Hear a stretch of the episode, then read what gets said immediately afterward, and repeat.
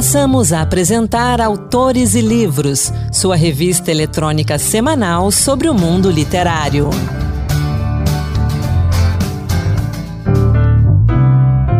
Olá, pessoal! A partir de agora começa mais um Autores e Livros. Sou Ana Beatriz Santos e no programa de hoje teremos poesia, dicas de leitura e lançamentos e também uma entrevista com Bárbara Mazola sobre a sua estreia na literatura. Vamos juntos? No próximo dia 30 de maio, o Senado Federal vai realizar o seminário Mais Mulheres na Política com a participação de personalidades e especialistas das mais diversas áreas, com o objetivo de estimular a participação feminina na política e no processo eleitoral.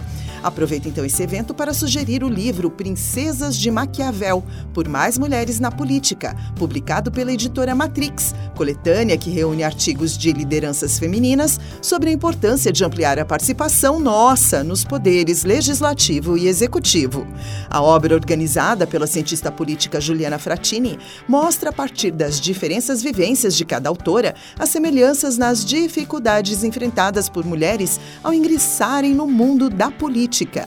A obra chama atenção para o papel de nós mulheres na política e tem o objetivo de estimular o debate sobre como diminuir o machismo, combater a misoginia e aumentar o engajamento feminino. Juliana Fratini reuniu lideranças femininas dos mais diversos espectros ideológicos da direita, esquerda, liberais, progressistas progressistas e conservadoras. Participam da coletânea as senadoras Leila Barros, do PDT do Distrito Federal, Mara Gabrilli, do PSDB de São Paulo, Simone Tebet, do MDB de Mato Grosso do Sul e Zenaide Maia, do PROS do Rio Grande do Norte. A publicação tem 208 páginas e está à venda por R$ 38,20 no site travessa.com.br. Lançado na última sexta-feira 13 em Campo Grande, A Lei dos Mortos é o segundo livro de Alex Mendes. A escolha da data foi proposital. Apaixonado por histórias de terror desde a infância, Alex Mendes nos conta a história de Kelly e Fernando, um jovem casal assassinado que depois da morte é encaminhado para um estágio de desapego da vida terrena. Mas enquanto passam por esse tratamento, Fernando é cooptado pela Lei dos Mortos, uma liga clandestina de espíritos que não aceita a lei divina do perdão. Para aqueles espíritos, a única maneira de receber conforto após uma morte violenta é se vingar dos assassinos. Essa é a premissa do livro, uma história de amor e de vingança recheada de terror. A paixão pelo gênero terror acompanha a vida de Alex desde cedo. Na adolescência, tornou-se fã do icônico Stephen King e outros mestres do gênero, assim como dos filmes de terror. Depois, como jornalista em diferentes cidades brasileiras, Alex contou milhares de histórias da vida real na televisão e nos jornais, até que decidiu colocar os seus personagens fantásticos no papel, como ele explicou pra gente nessa conversa. Vamos ouvir. Eu Sempre adorei o gênero terror porque meu pai, por incrível que pareça, ao invés de contar histórias de contos de fadas, ele gostava muito de contar histórias de assombração.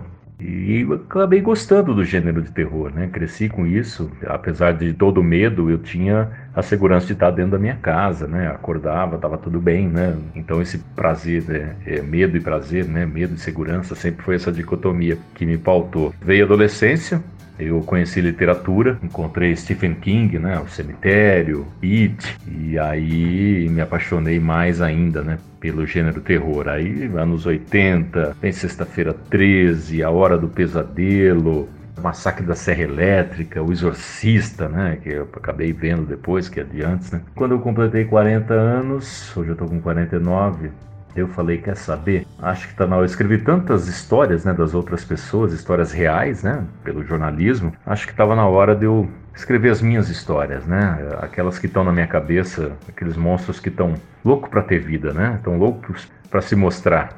E aí eu acabei escrevendo o primeiro livro, que foi o Cineville, né? O terror está em cartaz. E agora vem o lançamento do A Lei dos Mortos. Esse, esse livro, é, eu, sempre, eu, quis, eu queria fazer uma história sobre Casa Mal Assombrada. fui fazer uma caminhada um dia e falei, poxa, eu podia escrever um livro sobre Casa Mal Assombrada, né? Mas eu não quero aquele clichê né, da, da casa que o espírito quer expulsar o morador novo, né? Porque ele gosta da casa, quer ficar na casa. E aí, durante essa caminhada, veio toda a história na minha cabeça, né? Uma história de vingança, uma história onde dois noivos, né? um casal de noivos, é brutalmente assassinado e eles vão para o limbo, onde eles precisam fazer um, um tratamento, né? Que eu chamo de desapego. Eles precisam esquecer todos os laços terrenos que eles tenham para poder seguir uma nova vida. Só que durante essa sessão, né, ali no limbo, é um processo lento, né? O Fernando, que é o personagem, o noivo, acaba sendo cooptado por uma liga clandestina de, de espíritos que habitam ali o limbo, né? Que não concordam muito com essa lei divina de perdão. Para eles, eles só vão sentir alívio na alma, né, no espírito, caso eles consigam se vingar toda a violência que eles sofreram. Então, e aí vem é a lei dos mortos, né, que é a lei que eles aplicam ali, essa liga, e aí tem-se uma história de vingança toda. Assim, apesar de ser um, um livro de terror, que tem o sobrenatural, claro, como pano de fundo. Eu gosto muito de falar que, ainda mais como jornalista, né, a gente vê muita coisa, muita atrocidade, muitas coisas inacreditáveis que são feitas pelos seres humanos, né? Então eu, eu brinco que, apesar de demônios, lobisomens, vampiros, espíritos, tudo, o, o maior monstro que tem é o ser humano, né? Então eu costumo colocar nas minhas obras uma forma das pessoas refletirem, né? Sobre atos, né? Dos humanos que estão ali convivendo com esses seres que são criados por mim. Esse é o grande detalhe, né? E, e que justifica, né? Você fazer um, um livro, né? De não ficar apenas no entretenimento. Grande abraço, boa leitura. A Lei dos Mortos tem 340 páginas e já está disponível no site da editora Life, www.lifeeditora.com.br. Repetindo, www lifeeditora.com.br. A gente acompanha agora a conversa de Vanessa Alves com a atriz, dançarina e escritora Bárbara Mazola sobre o livro Cartas de Amor em Despedida ou Das Cartas de Amor que Nunca Escrevi, seu livro de estreia na literatura. Vamos acompanhar? Entrevista. Oi, pessoal do Autores e Livros, meu nome é Vanessa Alves e no episódio de hoje nós temos a honra de entrevistar a escritora Bárbara Mazola, autora do livro Cartas de Amor em Despedida ou das Cartas de Amor que Nunca Mandei, obra que foi lançada recentemente de forma independente. O livro é escrito em prosa poética, no formato de cartas sobre o momento do fim do amor, seja ele entre pessoas ou momentos da vida. A Bárbara, pessoal, ela passeia de forma muito bonita entre a realidade e a ficção e nos faz lembrar do amor com uma certa celebração e também muita delicadeza, e uma delicadeza particular que nos desperta sentimentos e memórias que são particulares, mas que, de certa forma, são comuns entre todos nós. Bárbara, muito bem-vinda ao nosso programa. Se apresenta um pouquinho para a gente. Olá, olá a todos. Já fui muito bem apresentada aqui pela Vanessa, mas acho que é talvez legal dizer que eu sou atriz, Sou também agora, né, escritora, uma vez que lancei esse livro, mas toda a minha pesquisa, assim, em arte é muito mais voltada para artes cênicas, atuação e dança, basicamente. Mas na escrita eu escrevo, sim, desde pequena, mas nunca publiquei, sim, publicava em blog, essas coisas, né? E aí aconteceu de eu fazer esse livro. Então, acho que primeira coisa é dizer esse alô, assim, acho quando eu li seu livro, eu fiquei pensando, gente, não é possível que essas cartas não tenham sido enviadas. Mesmo com o título dando esse spoiler pra gente, que as cartas de amor escritas por você não foram entregues. Mas fala, em algum momento, alguma delas foi enviada para alguém específico? Não.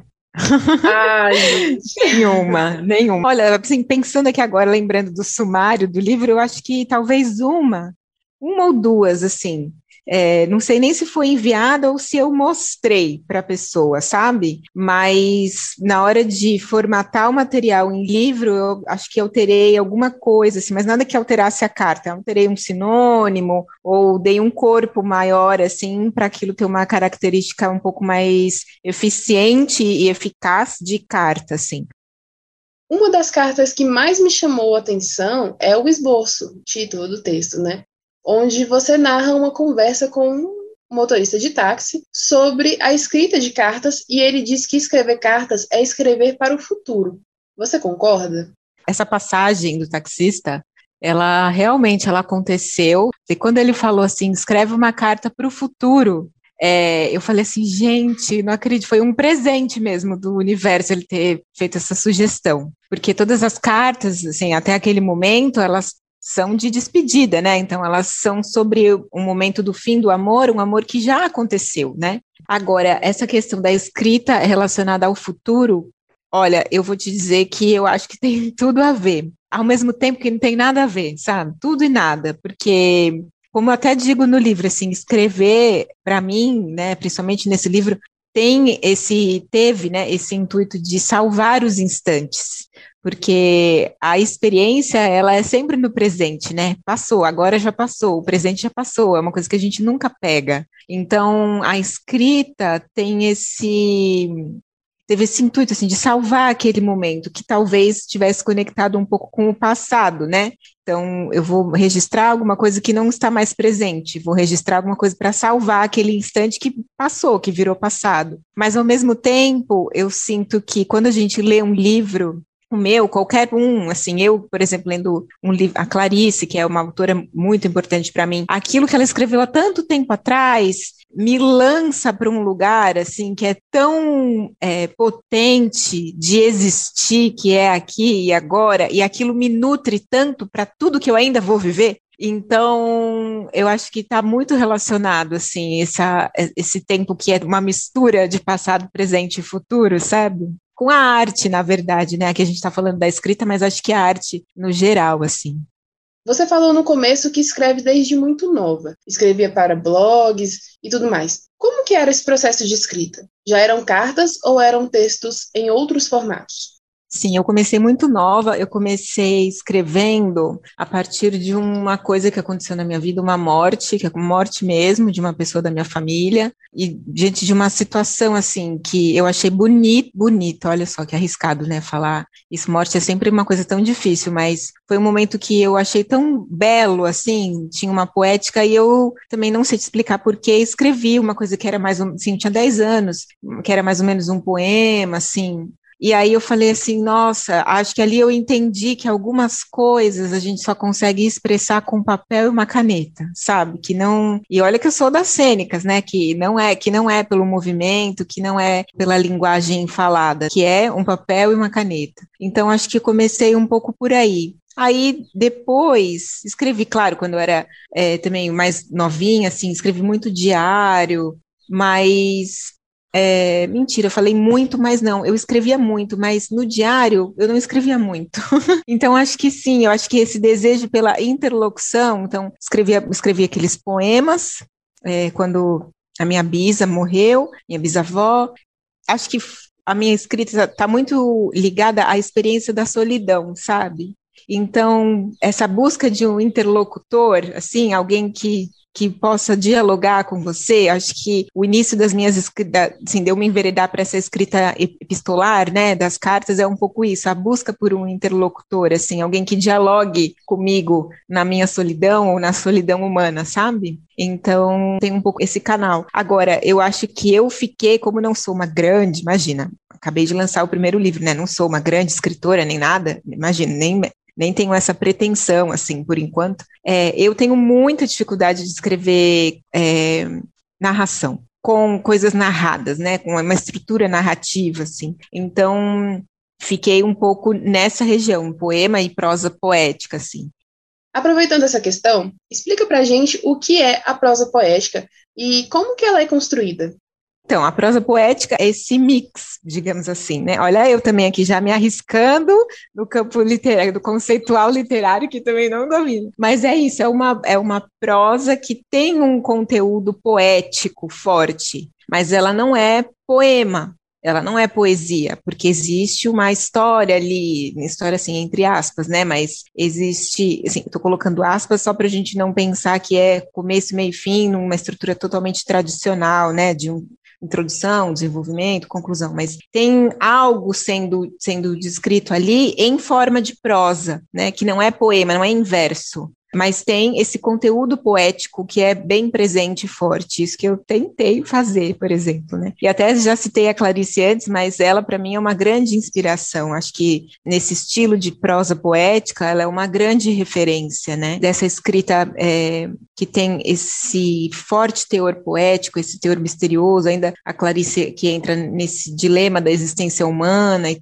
tudo mais, né? E é tudo em prosa, né? Esse formato que você escreveu o livro, em cartas, é muito interessante porque são várias histórias, reais ou não, fica aí o questionamento. Mas tem uma história que você conta no livro que me chamou bastante atenção, que é o texto para o cartunista, onde você conta uma paixão, uma atração por um passageiro que estava no mesmo voo que você. E é uma situação que todos nós já vivemos, e se você, ouvinte, ainda não viveu, olha, se prepara que esse dia vai chegar. Seus leitores já te relataram essa identificação com essa história? De chegar em você e falar assim: nossa, você tem uma câmera dentro da, da minha casa, só pode. Porque essa situação também aconteceu comigo. Isso já aconteceu? já.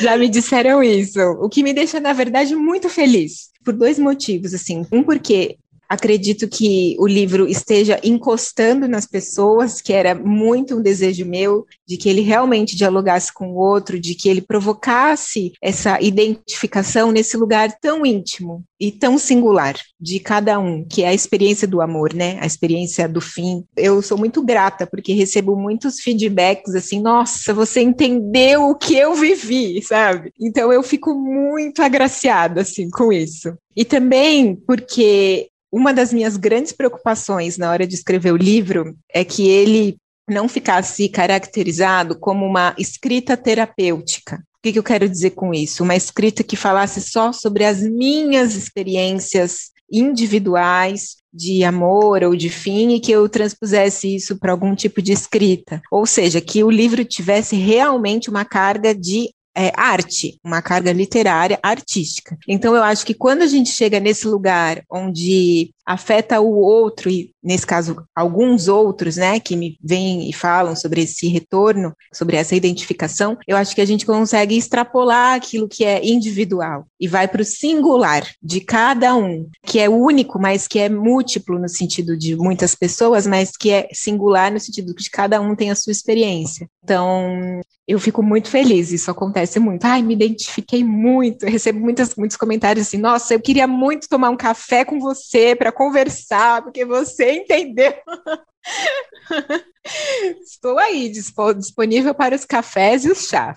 Já encaminhando para o fim, tem uma parte do seu livro que eu achei muito interessante. A playlist que você colocou no fim do livro. Bom, explicando aqui para você ouvinte, no final do livro da Bárbara, ela deixou um QR Code. QR Code é como se fosse um código de barra por meio dele, você consegue acessar algum arquivo, algum documento, algum site e o QR Code que a Bárbara disponibilizou leva você para uma lista de músicas em um aplicativo de músicas chamado Spotify. Para acessar, você precisa só abrir o aplicativo, ativa a câmera, aponta para o código, para o QR Code, e você vai ter acesso a essa, essa lista de músicas. E, Bárbara, eu queria saber se essa seleção de músicas tem ligação com o livro todas as músicas da playlist, elas em algum momento elas são citadas em algumas das cartas, assim. Então, por isso que são aquelas lá, porque elas estão ali no livro. E eu acho que assim, a relação, gente, a relação de amor e música, né? Não tem esse momento, ou quando a gente está começando um, um, romance, romance no sentido afetivo, né? Não no sentido escrito, da, escrita.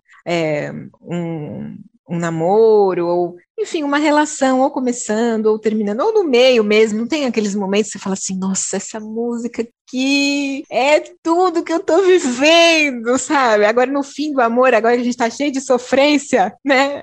Sim. E virou a tendência, então qualquer música sofrência é, é para mim, parece que fala comigo, assim. Eu acho que é, essa necessidade é, de ter a playlist é para também meio que abrir uma portinha mais para o leitor, para ele ver o texto com outros olhos, que são, nesse caso, os ouvidos, né? Então, é abrir mais uma porta de acesso sensível a, a aquilo que eu estou expondo ali, sabe? Eu fui engraçado que eu fiquei com bastante dúvida. Eu falei, não, mas eu acho que não tem que ter música, porque é, é literatura, por que, que eu vou colocar música? Vou, vou abrir, né? Para que que vai abrir? Mas aí, para todo mundo que eu perguntava, a pessoa falava, não, tem que ter, não sei o que, não sei o que. E eu falei assim, bom, tudo bem, então eu vou colocar, vou colocar assim.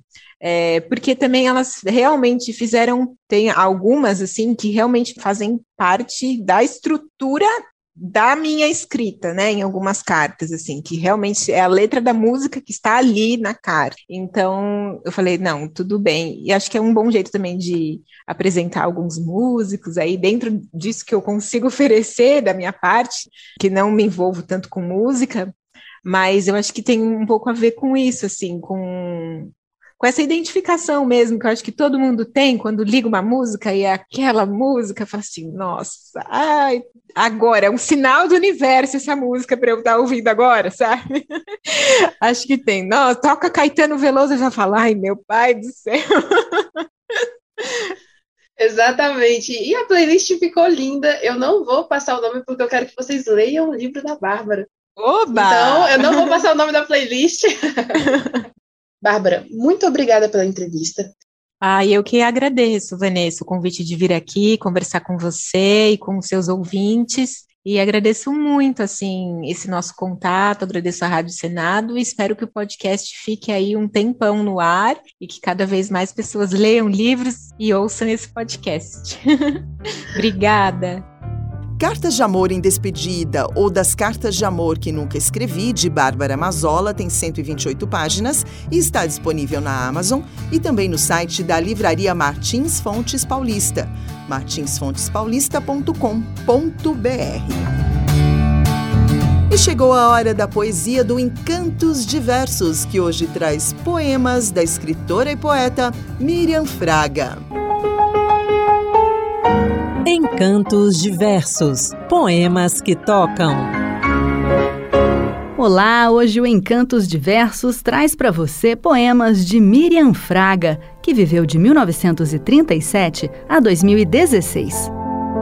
Nascida em Salvador, capital baiana, Miriam Fraga estreou na poesia em 1964, com a publicação de Marinhas. Logo seguiram outras obras, como o premiado Sesmarias, o livro dos Adinata, o risco na pele, a cidade, as purificações ou o sinal de talião, a lenda do pássaro que roubou o fogo, os deuses lares, Femina e Poesia Reunida, da antologia moderna Poesia Baiana, lançada em 1967, selecionei para você o poema Liberdade.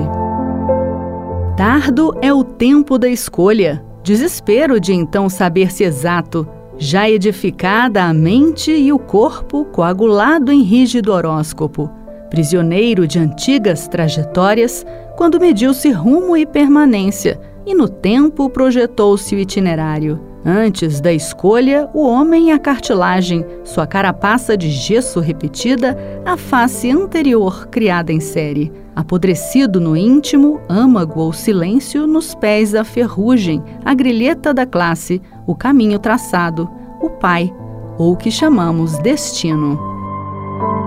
Sobre o próprio ofício, Miriam Fraga escreveu Ars Poética. Poesia é coisa de mulheres. Um serviço usual reacender de fogos. Nas esquinas da morte enterrei a gorda placenta enxundiosa e caminhei serena sobre as brasas até o lado de lá, onde o demônio habita. Poesia é sempre assim, uma alquimia de fetos, um lento porejar de venenos sob a pele. Poesia é a arte da rapina, não a caça propriamente, mas sempre nas mãos um lampejo de sangue. Em vão procuro meu destino, no pássaro esquartejado a escritura das vísceras. Poesia, como antojos, como um ventre crescendo na pele esticada, de úteros estalando. Poesia é essa paixão delicada e perversa, essa umidade perolada a escorrer de meu corpo, empapando minhas roupas como uma água de febre. Dotada de profundo lirismo e incursões pelo ocultismo, a poética de Miriam Fraga é contida e singularmente feminina.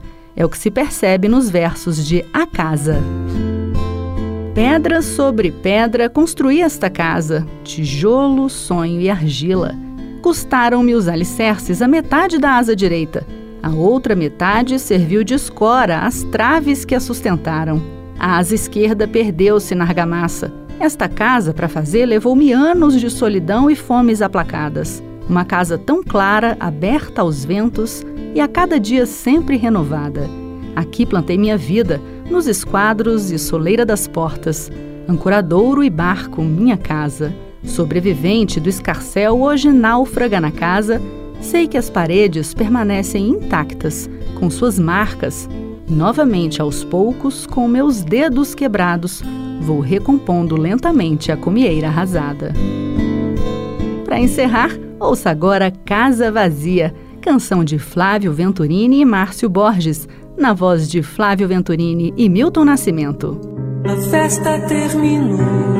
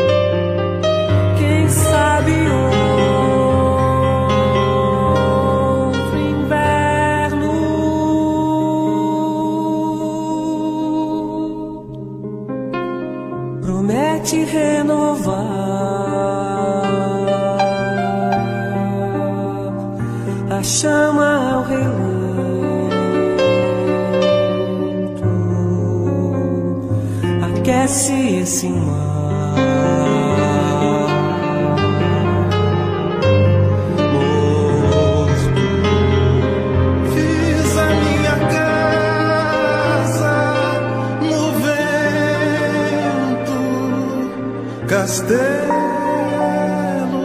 de som. Esse foi o Encantos Diversos, produzido por Marluce Ribeiro e apresentado por Raquel Teixeira. E com a poesia do Encantos Diversos, a gente encerra o Autores e Livros de hoje, que teve a apresentação minha, Ana Beatriz Santos, produção de Anderson Mendanha e Vanessa Alves e trabalhos técnicos de Antônio Carlos Soares. Até a próxima! Boa leitura! Acabamos de apresentar Autores e Livros, sua revista eletrônica sobre o mundo literário.